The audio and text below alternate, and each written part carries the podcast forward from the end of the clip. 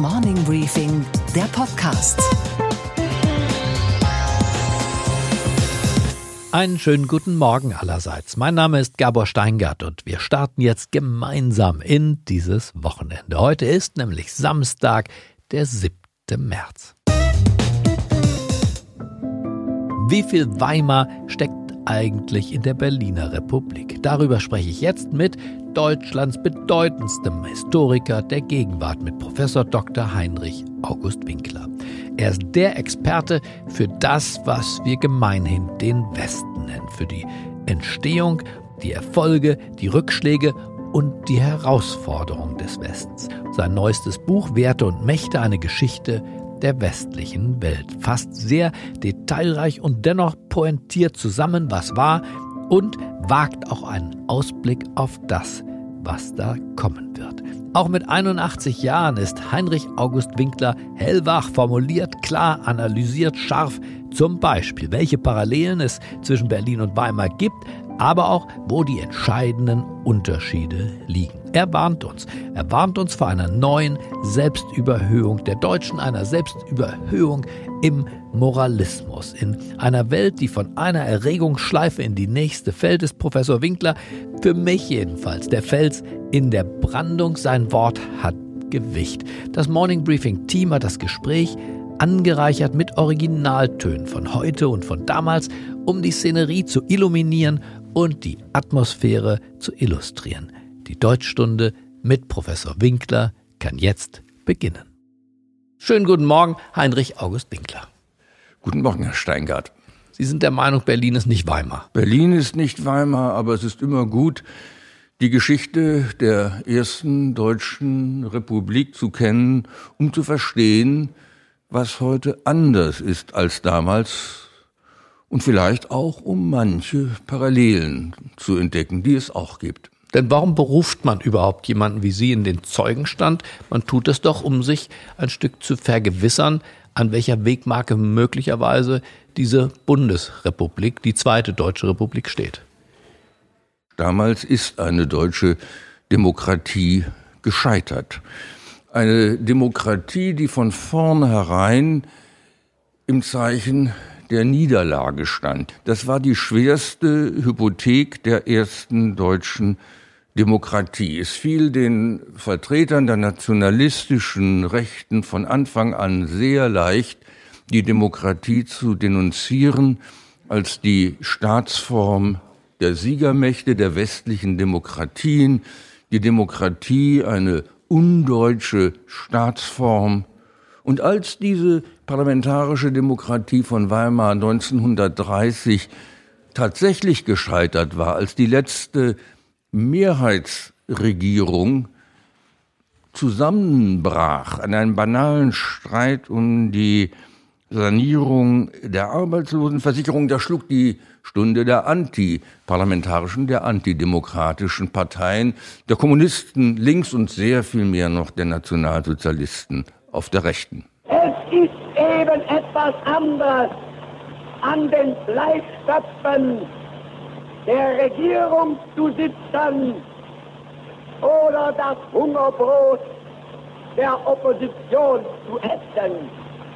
Die Herren der Sozialdemokratie sind weich und dick und schwammig geworden.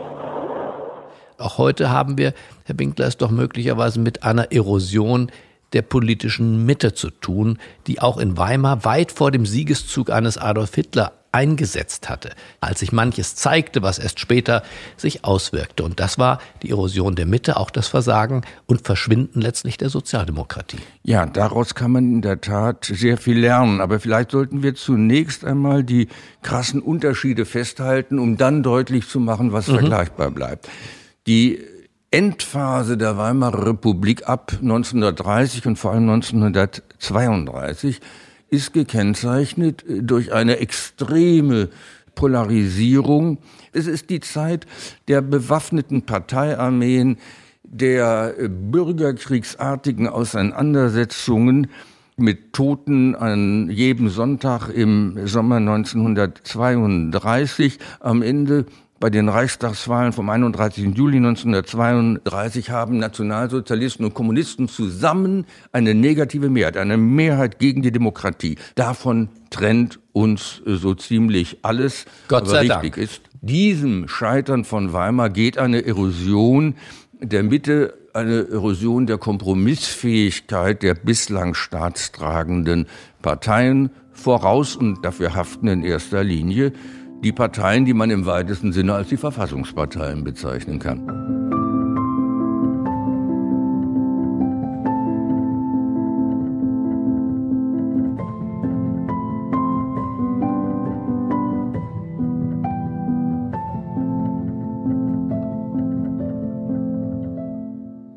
Und wenn wir von hinten nach vorne gehen, wenige Jahre nach vorne in der Geschichte, vielleicht vier, in das Jahr 1928, als die SPD noch eine Rolle spielte und die Nazis noch unter der 5-Prozent-Klausel geblieben sind bei den Reichstagswahlen, als die Mitte eigentlich noch da war, aber zu zerfasern begonnen hatte und sich nichts mehr zu sagen hatte. In der Tat waren die Nationalsozialisten 1928 noch eine Splitterpartei mit etwas über zwei Prozent Anteil an den Stimmen im Gesamtreich, aber man konnte schon in einigen Gegenden Deutschlands entdecken, da war noch Luft nach oben, vor allem in Agrargebieten im Zeichen der Weltagrarkrise. Und im Herbst 1929, nach dem Börsenkrach, in New York zeichnete sich eine langanhaltende Depression ab und in deren Zeichen wurden die Verteilungskonflikte immer schärfer und am Ende ging es um den Streit der Flügelparteien. Da war auf der rechten Seite die Deutsche Volkspartei, eine sehr unternehmernahe rechtsliberale Partei, die nach dem Tode von Gustav Stresemann, ihrem langjährigen Vorsitzenden und Außenminister, immer mehr nach rechts rückte. Wir Würden sehen, Sie diese Deutschnationalen eigentlich vergleichen wollen mit der heutigen AfD? Edelster Dienst am Volke. Diesen Dienst zu leisten, sieht die Deutschnationale Volkspartei als ihre geschichtliche Berufung an. Wäre das eine Art Vorläuferpartei, die Ähnlichkeiten aufweist in ihrer nationalen, völkischen, auch antisemitischen Gesinnung, aber eben noch nicht die Nazis waren? Die AfD erinnert in der Tat am meisten an die Deutsche Nationale Volkspartei der Weimarer Republik, extrem nationalistisch und mit einem starken völkischen Flügel. Ihr kämpft für die Volkssouveränität. Ihr kämpft hier für den Souverän. Und das ist in diesem Land. Und wir werden dafür sorgen, dass es das auch bleibt. So wie es im Grundgesetz niedergeschrieben ist. Immer noch das deutsche Volk, liebe Freunde. Und einen Politiker wie Björn Höcke kann man durchaus in der Tradition der rückwärtsgewandten völkischen Nationalisten bei den äh, Deutschnationalen sehen. Ein Mann, dessen politische Orientierung darauf hindeutet, äh, dass er mit dem Westen, dem demokratischen Westen nichts zu tun hat, aber eine durchaus russlandfreundliche Politik betreibt. Auch das konnte man Bei äh, in Weimar auf der Rechten beobachten. Stichwort Nationalbolschewismus. Alles das findet man bei der AfD auch. Trotzdem, ich würde sagen, die AfD und äh, die Linke sind nicht einfach Neuauflagen.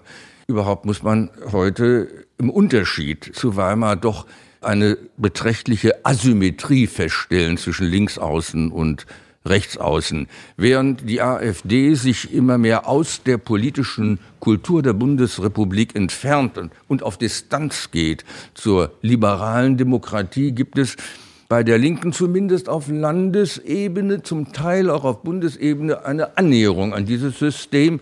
Auf Bundesebene sind die Linken äh, ganz sicher noch nicht äh, in der Koalitionsreife, jedenfalls so lange nicht, als sie dezidiert gegen die NATO auftreten und sich bei jeder Gelegenheit auf die Seite Putins stellen oder auch ihre Sympathie mit äh, Diktatoren wie Maduro bekunden. Auf Landesebene stelle ich ein sehr viel stärkeres Maß an Pragmatismus fest und Thüringen unter Bodo Ramelow ist ein Beispiel für solchen Pragmatismus. Also da ist meiner Ansicht nach die Frage der Kooperationsmöglichkeiten differenziert zu beobachten. Klarer Trennungsstrich zur AfD, das sollte sich für alle demokratischen Parteien von selbst verstehen. Was die Linkspartei angeht, verstehe ich, dass die CDU sagt, keine Koalition, aber eine punktuelle Kooperation mit einer pragmatischen Linken sollte dort möglich sein. Das müsste eigentlich in Thüringen, wenn die Gebote der Vernunft beachtet werden, auch für die nächste Zeit gelten. Und ich kann mir das auch vorstellen.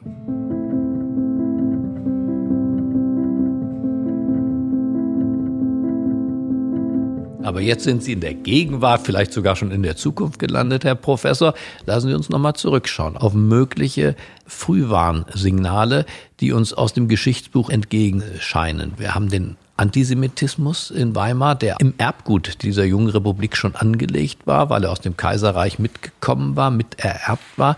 Aber auch heute haben wir es ja zu tun, mit einem Alltagsantisemitismus zu tun, der doch zumindest mal angewachsen ist, auch innerhalb der Bundesrepublik und vielleicht doch parallel mit Weimar zulässt, oder nicht?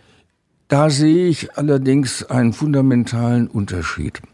In der Weimarer Zeit war der Antisemitismus nicht zuletzt in den Bildungsschichten sehr stark vertreten. Das geht weit hinaus über die Kooperationen, die Burschenschaften äh, und andere rechtsstehende Verbindungen.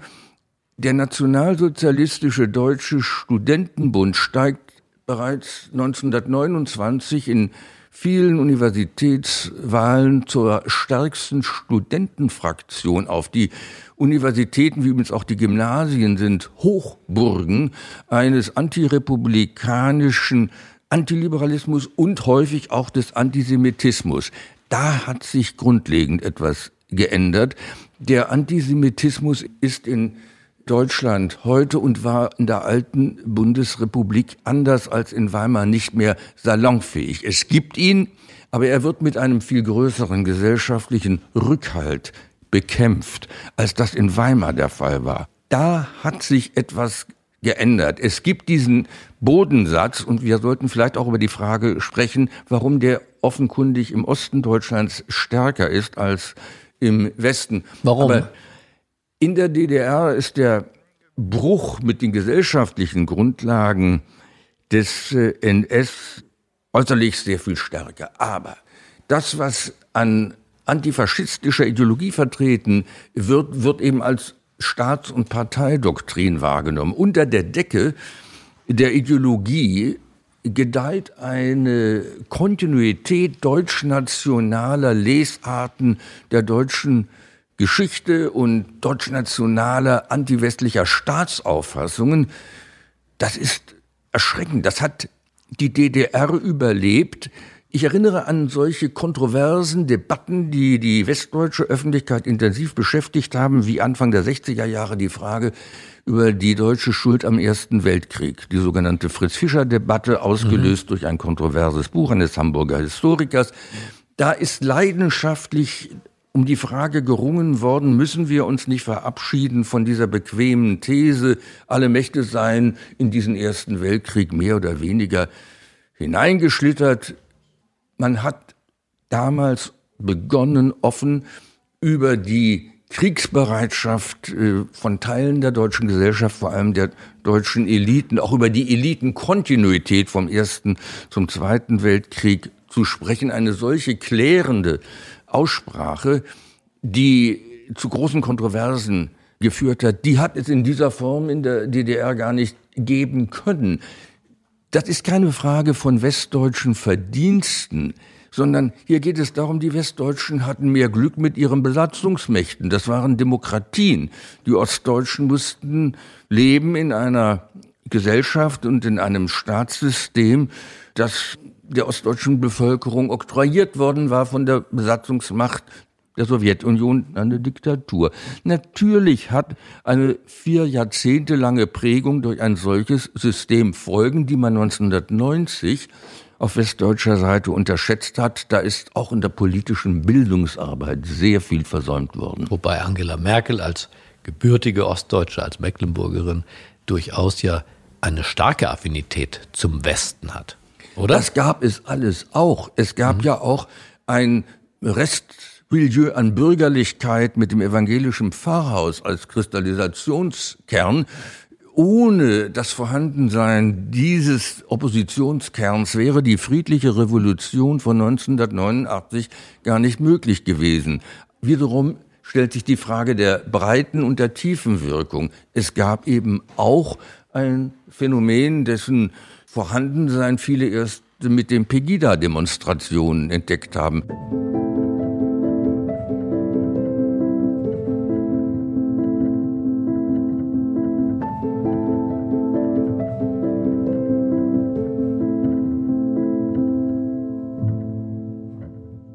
Gleichzeitig, Herr Winkler, dürfen wir nicht so tun, als ob die AfD eine ostdeutsche Erscheinung sei, in Gestalt der Höcke und in Gestalt der ein Alles oder anderen. Wahltriumphe. Ja, ansonsten reden wir über Herrn Gauland, Frau Weidel, Herrn Meuthen. Richtig. Und äh, der Richtig. Fliegenschiss der Geschichte ist nicht die Erfindung sozusagen Nein. in der Formulierung Nein. eines ostdeutsch gebildeten und Nein. sozialisierten Menschen, sondern eines Intellektuellen aus dem Westen. Völlig richtig. Die AfD ist eine zutiefst westdeutsche Unternehmung, die davon profitiert, dass ihre Parolen dort mehr Anklang finden als im Westen ein zutiefst opportunistisches Rezept, das Leute wie Höcke und äh, Gauland da verfolgen. Wir bekennen uns zu unserer Verantwortung für die zwölf Jahre. Aber, liebe Freunde, Hitler und die Nazis sind nur ein Vogelschiss in über 1000 Jahre erfolgreicher deutscher Geschichte. Aber zu erklären bleibt eben auch, warum ist die Anziehungskraft der AfD in Sachsen, äh, Thüringen, anderen ostdeutschen Ländern doch deutlich stärker als im Westen insgesamt. Bevor sich eine politische Kraft ausbreiten kann, muss irgendwo auch ein Raum entstanden sein. Das ist nicht viel anders als im Sport. Es muss eine Preisgabe von Territorium stattgefunden haben. Und da sprechen wir mal über die SPD. Die SPD in Weimar ist eine Tja, eine Niedergangsgeschichte, die großartig zunächst beginnt mit dem Reichspräsidenten Friedrich Ebert und mit vielen Regierungsbildungen. Der Kaiser hat abgedankt. Er und seine Freunde sind verschwunden. Über sie alle hat das Volk auf der ganzen Linie gesiegt. Prinz Max von Baden hat sein Reichskanzleramt dem Abgeordneten Ebert übergeben. Unser Freund wird eine Arbeiterregierung bilden, der alle sozialistischen Parteien angehören werden. Arbeiter und Soldaten, seid euch der geschichtlichen Bedeutung dieses Tages bewusst. Unerhörtes ist geschehen. Große und unübersehbare Arbeit steht uns bevor. Alles für das Volk, alles durch das Volk. Und dann nach und nach ein Zurückziehen aus der öffentlichen Bedeutung, aber auch die Wahlverluste ein ums andere Mal wird aus dieser stolzen Weimarer Partei eine Partei, die praktisch demokratischen Raum freigibt. Gibt es da Parallelen im Empfinden, nicht im objektiven, sondern im Empfinden der Wählerschaft der SPD und in der Erosion dieser Volkspartei, die ja eigentlich, Herr Winkler, das wissen wir beide, keine mehr ist? Die Geschichte der Weimarer Republik ist geprägt durch die Spaltung der deutschen Arbeiterbewegung im Ersten Weltkrieg. Durch den Gegensatz zwischen denen, die bis zuletzt dem Reich Kriegskredite bewilligt haben und denen, die diese Kriegskredite und den sogenannten Burgfrieden ablehnten. Diese Spaltung hatte eine paradoxe Wirkung. Sie ist einerseits eine schwere Vorbelastung der Weimarer Republik und andererseits deren Vorbedingung.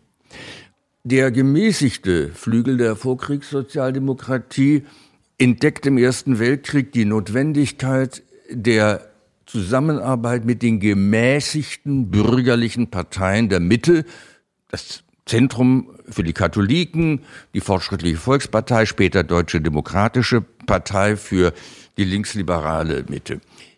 Weimar beruht auf einem, wenn man so will, auf einem Klassenkompromiss zwischen den gemäßigten Flügeln der Arbeiterbewegung des Bürgertums. Und das entscheidende Phänomen, was wir in der späteren Phase der Weimarer Republik beobachten, ist das Absterben der bürgerlichen Partner der Sozialdemokratie, mit Ausnahme des Zentrums, das seine Wählerschaft im Wesentlichen halten kann. Aber eine SPD ohne bürgerliche Bündnispartner steht auf verlorenem Posten. Aber es waren die normalen Wähler, auch nicht nur die Bündnispartner, die abhanden kamen, sondern die kleinen Leute Die haben der kleinen Partei der Leute. kleinen Leute die Freundschaft gekündigt kleinen und sind zu Leute. den Nationalsozialisten Die kleinen gegangen. Leute, soweit sie bei der SPD waren, waren, wandern zum größeren Teil zu den Kommunisten ab als zu den Nationalsozialisten. Die Arbeiterklasse ist unmittelbar bedroht durch neue Anschläge auf die Löhne, etappenweise Beseitigung der Sozialversicherung.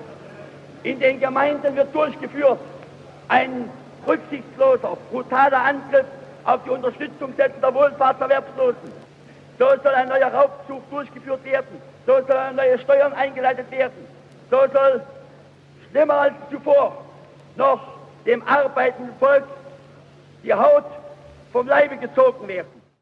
Die Nationalsozialisten gewinnen ihre Wählerschaft vorrangig aus dem Kreis der bisherigen Nichtwähler und von den bürgerlichen Parteien, den Konservativen mehr noch von den Liberalen, von anderen Gruppierungen der bürgerlichen Mitte.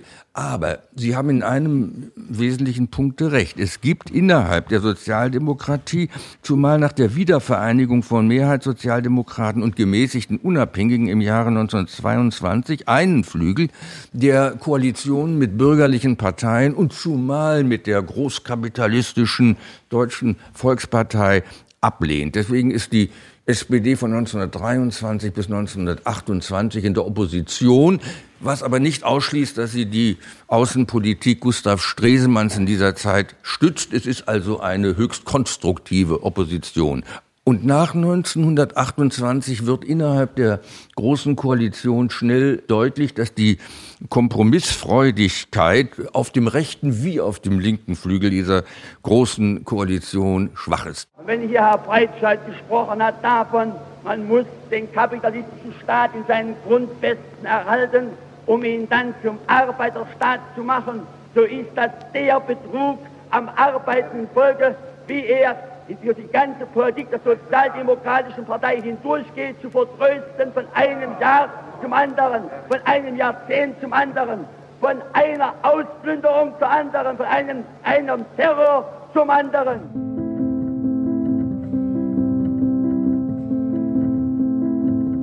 Die Deutsche Volkspartei setzt nach dem Tode Stresemanns Anfang 1929 verschärft auf einen Rechtskurs auf Konfrontation mit der SPD und innerhalb der Sozialdemokraten drängen die Gewerkschaften, die zum Eingehen dieses Bündnisses zunächst sehr gedrängt haben, darauf, dass die SPD sich gegen Kompromisse bei der Sanierung der Arbeitslosenversicherung einlässt, also die Koalition eher platzen lässt, als sich noch einmal auf einen Minimalkonsens zu einigen. Und das, eine Debatte, wie wir sie heute wieder haben. Das die ganze richtig, Zeit, seit Jahren. Das ist richtig. Und das führt bereits damals verantwortliche Sozialdemokraten zu sagen, man darf nicht aus Angst vor dem Tode Selbstmord begehen. Eine überaus zutreffende Kritik, denn es wäre in der Tat für die SPD eine große Hilfe gewesen, in diesem Punkte sich eben nicht den schwarzen Peter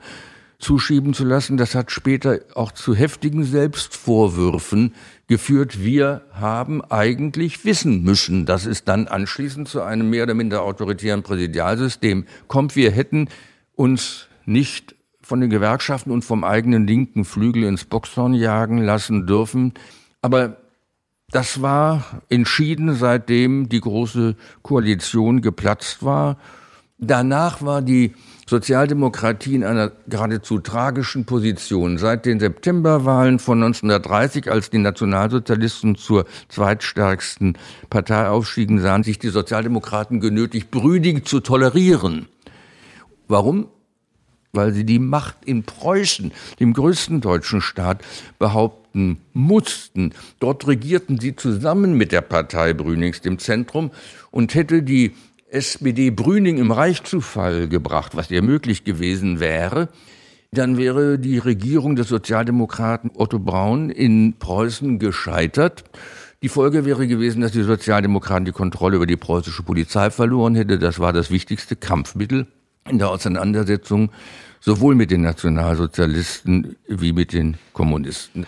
Es war eine Politik des kleineren Übels, Andernfalls äh, hätte man damit rechnen müssen, dass bei der Reichspräsidentenwahl von 1932 Hitler gesiegt hätte, anstelle Hindenburgs, der zähneknirschend von den Sozialdemokraten mit unterstützt wurde, um Hitler noch einmal zu verhindern. Aber sind Sie da nicht zu gnädig? Nehmen wir mal Hindenburg. Nur als Figur, aber auch als juristische Konstruktion mit seiner starken Autorität, die er in der Weimarer Verfassung genoss, die hat Herr Hindenburg sich nicht selber zugeschrieben, sondern die haben Sozialdemokraten bei der Begründung der Republik von Weimar haben sie diese, auch diese außerparlamentarischen, diese schon autoritären Rechte dem Präsidenten zugebilligt und später, als er sich in einer Person, nämlich in Paul Hindenburg manifestierte, ihn tatsächlich im Wahlkampf auch noch unterstützt. Also sowohl die Konstitution als auch die Person Hindenburgs ist eine sozialdemokratische Miterfindung.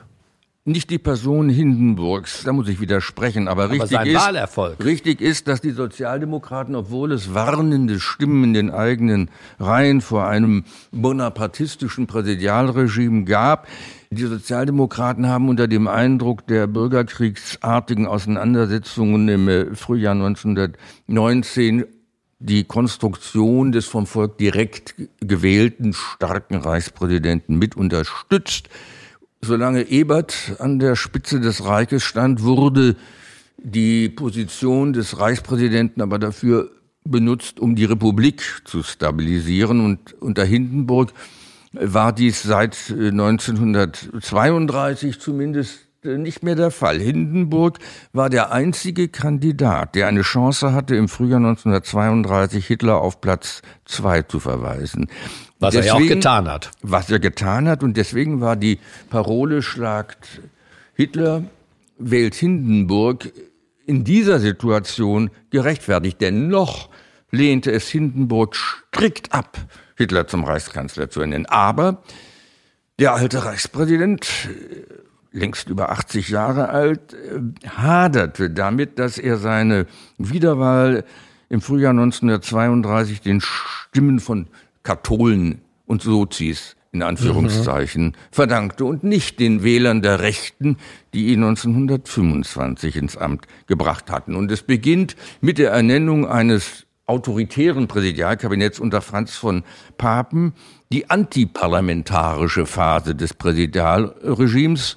Die Folge ist, dass Deutschland in einen Staatsnotstand gerät aufgrund der Reichstagswahlen vom Juli 1932. Ich habe ja vorhin das Stichwort schon erwähnt. Negative Mehrheit im Reichstag von Nationalsozialisten und Kommunisten. Aber zu diesem Zeitpunkt lehnt Hindenburg immer noch, und zwar mit brüsken Worten, eine Kanzlerschaft Hitlers ab. Er tut das auch noch im November 1932 nach der zweiten Reichstagswahl dieses Jahres 1932, in der die Nationalsozialisten über zwei Millionen Stimmen verlieren, woraufhin viele glauben, Hitler sei am Ende. Aber gleichzeitig gewinnen die Kommunisten fast 700.000 Stimmen und jetzt wächst die Angst vor der Roten Revolution, vor dem Bürgerkrieg, die wird zu Hitlers einflussreichster Verbündeten. Große Kreise der alten Eliten mit Rittergutsbesitzern, konservativen Politikern, Schwerindustriellen an der Spitze bemühen sich jetzt Hindenburg von der Unvermeidbarkeit der Kanzlerschaft Hitlers möglichst eingerahmt von Konservativen wie Franz von Papen zu überzeugen und damit kommen sie schließlich ans Ziel. Das heißt, Hitler kommt nicht aufgrund eines überragenden Wahlerfolgs in das Amt des Reichskanzlers, sondern aufgrund der Machenschaften konservativer Eliten im Umfeld des Reichspräsidenten. Und da liegt die immense historische Verantwortung der damaligen Konservativen der deutschen Rechten, die durch und durch wilhelminisch und illiberal und antidemokratisch geprägt ist.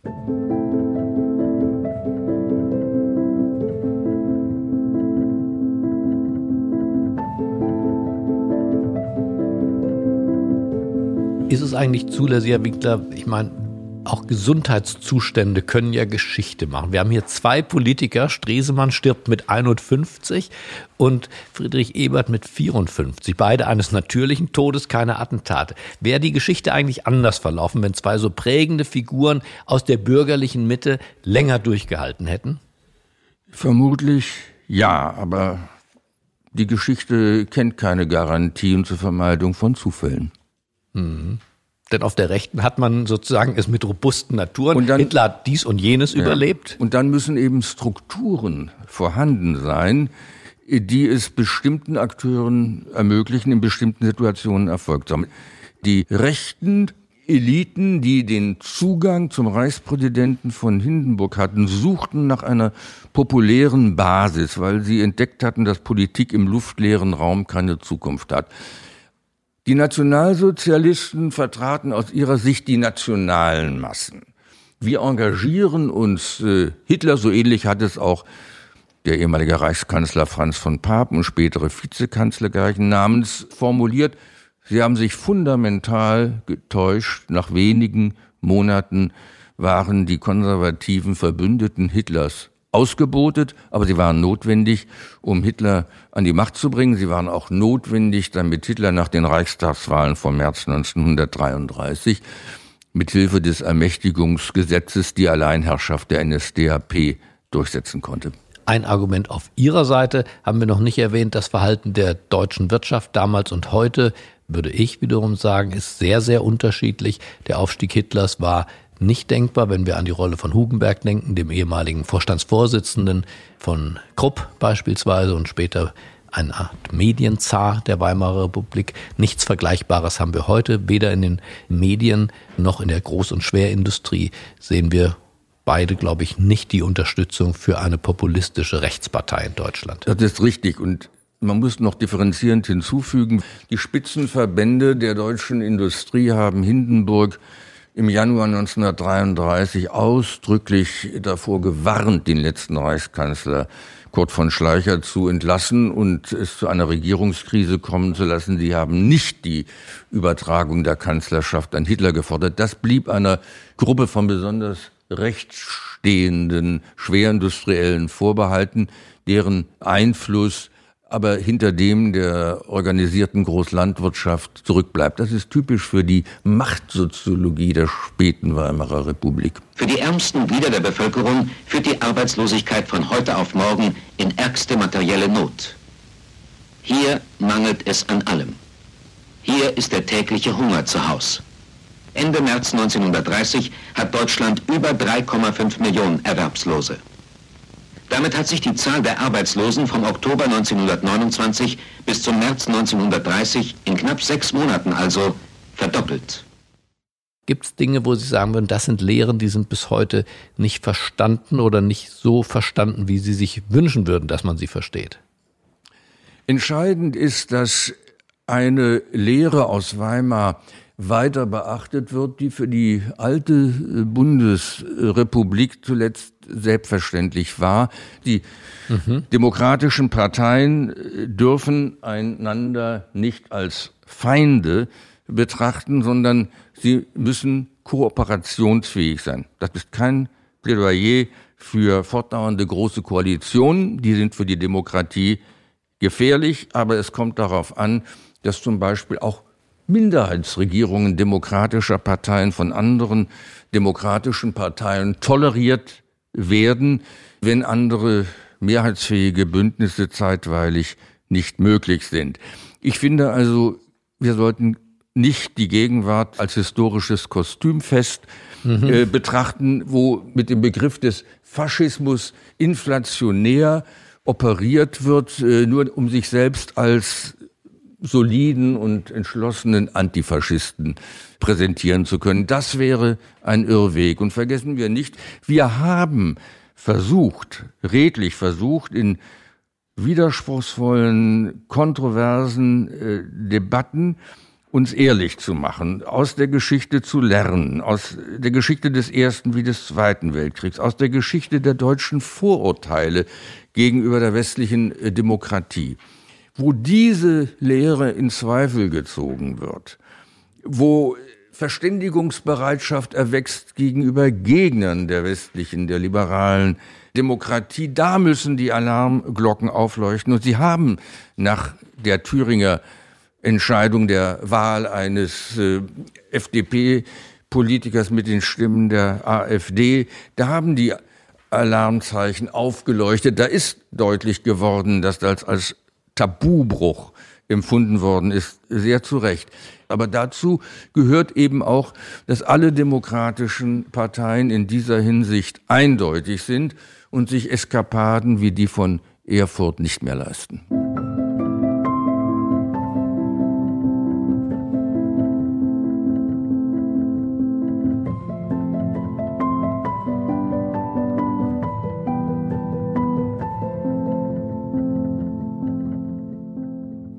Wie verhält es sich mit diesem Spektrum der Gesellschaft, das ja je nach Region 20 bis 25 Prozent ausmachen kann?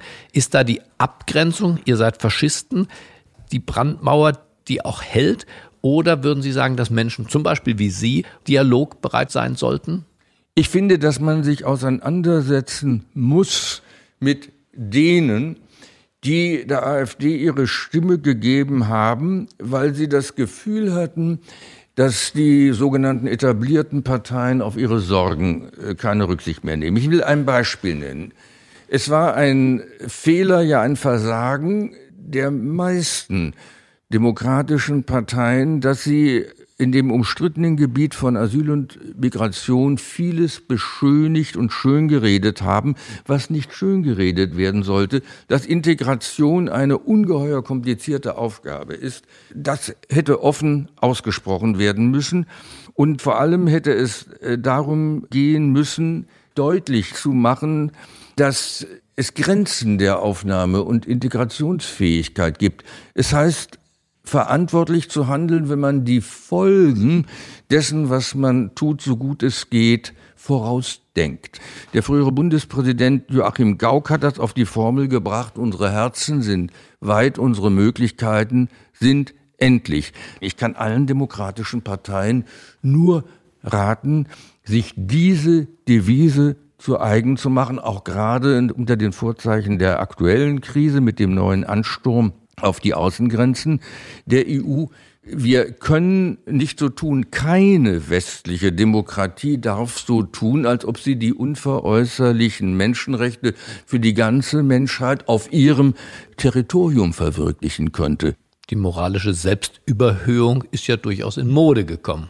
Es ist eine fatale deutsche Neigung, eine schuldbeladene Vergangenheit kompensieren zu wollen durch Taten, durch die man sich anderen gegenüber als moralisch überlegen präsentieren kann. Wir sind plötzlich Weltmeister der Hilfsbereitschaft und Menschenliebe. Die Welt zu Gast bei Freunden, das kriegt plötzlich eine ganz andere Bedeutung. Und ich kann zum ersten Mal sagen, dass ich uneingeschränkt stolz auf mein Land bin, wären da nicht schon wieder Unterkünfte angezündet. Doch die Nazis sind in der Minderheit und sie bleiben es auch. Während der Flüchtlingskrise fiel im Bundestag von Seiten der Sprecherin der Grünen, Frau Göring-Eckert, das Wort, die Deutschen seien jetzt die Weltmeister der Menschen und der Nächstenliebe. Das grenzt an eine neue Form von deutscher Selbstüberhebung und wird zu Recht als arrogant, wenn nicht als imperialistisch empfunden. Wir haben uns in Deutschland nach 2015 durch diese Art von Moralismus auch selbst isoliert. Oder pointierter gesagt, Europa gespalten. Daraus gilt es zu lernen. Alles das führt übrigens auch in die Richtung einer Stärkung der AfD. Diese Neigung zum Hypermoralismus ist unglaubwürdig und deswegen muss sie überwunden werden. Wenn das einer wie Sie sagt, dann hofft man, dass es Gehör findet, oder? Schön wär's. Herr Winkler, ich bedanke mich sehr für unsere kleine Zeitreise mit aktuellem Bezug. Ich danke Ihnen. Ich hoffe, das Gespräch mit Professor Winkler war für Sie genauso bereichernd wie für mich. Wir hören uns, wenn Sie mögen, am Montag wieder. Dann spreche ich unter anderem mit dem früheren Vizekanzler und Außenminister Sigmar Gabriel. Wir haben gesprochen über die Abstiegsängste der Deutschen, über das Führungsversagen der politischen Eliten und über seine Idee von einer Zukunft, die besser aussieht als unsere Gegenwart. Ich freue mich auf Sie und wünsche Ihnen bis dahin ein erholsames Wochenende. Bleiben Sie mir gewogen. Es grüßt Sie auf das Herzlichste, Ihr Gabor Steingart.